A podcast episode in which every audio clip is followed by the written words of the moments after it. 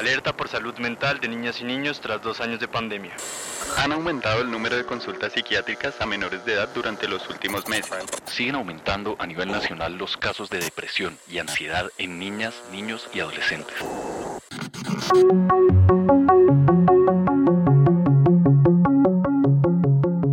Diariamente, niñas, niños y adolescentes se enfrentan a diversas situaciones que pueden comprometer su bienestar y el estado de su salud mental. Como madres, padres y cuidadores, debemos estar preparados para reconocer estas alarmas, pero sobre todo para saber cómo reaccionar ante estos casos. Por eso hoy, en Familias que Hablan, presentamos ¿Cómo hablar con tus hijas e hijos sobre salud mental?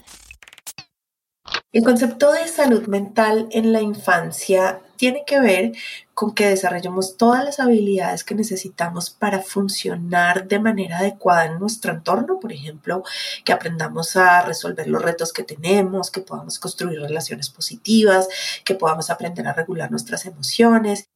Ella es Lina María Saldarriaga, psicóloga y directora de operaciones del programa Aulas en Paz de la Universidad de los Andes. Para ella, el entorno familiar es fundamental para desarrollar competencias que contribuyan a la buena gestión de las emociones.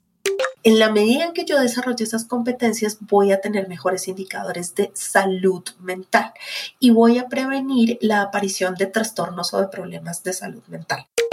Es muy importante que como adultos sepamos cómo promover la salud mental en nuestro entorno familiar. Por eso le pedimos algunos consejos a Lina para saber cómo introducir el tema con niñas, niños y adolescentes. 1. Lo más importante es hablar y validar sus emociones. En general, los adultos tendemos a decir cosas como, no llore por esa bobada, bueno, eso no es tan importante o eso no vale la pena. Y con eso lo que hacemos es, entre líneas, decirles a los niños y niñas que sus emociones no son válidas. Entonces, la validación de las emociones les permite saber que no está mal sentirlas. Cambiar ese tipo de afirmaciones por cosas como, yo sé que eso te hace sentir muy triste, me imagino que eso te hace sentir muy mal. 2. Recuerda y recuérdales que está bien no estar bien. Es tan importante sentirse contento, sentirse alegre y sentirse feliz como sentirse triste, sentirse frustrado y sentirse enojado. La capacidad que desarrollan los niños no solamente de percibir esas emociones y expresarlas asertivamente, sino de transitar por ellas de una manera calmada y entendiendo que hace parte de su vida normal es súper importante. 3. Simplemente habla de este tema como hablarías de cualquier otro en tu entorno familiar. Lo que ha mostrado la investigación es que la conversación acerca de la salud mental es tremendamente importante para la prevención. Lo que va a hacer es hablar de la posibilidad de sentirse triste y qué pueden hacer frente a la tristeza. Y por último, ten siempre presente la importancia de cuidar nuestra salud mental para poder cuidarla de nuestra familia. Nosotros nos abrumamos, nos frustramos, nos cansamos, nos enojamos. Si no nos damos el momento en el cual nosotros logramos llegar a nuestro centro y regular nuestras propias emociones, no vamos a poderles enseñar a ellos a través del modelamiento cómo es que se regulan y se manejan las emociones.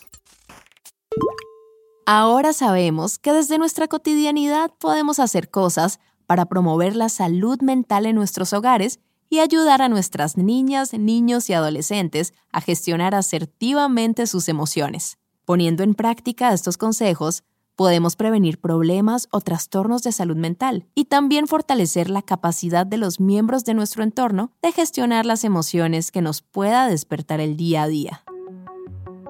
Esto fue todo por este capítulo de Familias que Hablan, un podcast que te brinda herramientas prácticas para tener conversaciones difíciles pero fundamentales con la gente que cuidas y que quieres. Si quieres conocer más sobre este y otros temas de tu interés, visita nuestra página web www.familiasahora.org y www.redpapas.org. Familias que Hablan es un podcast creado por Familias Ahora con el apoyo de Red Papás.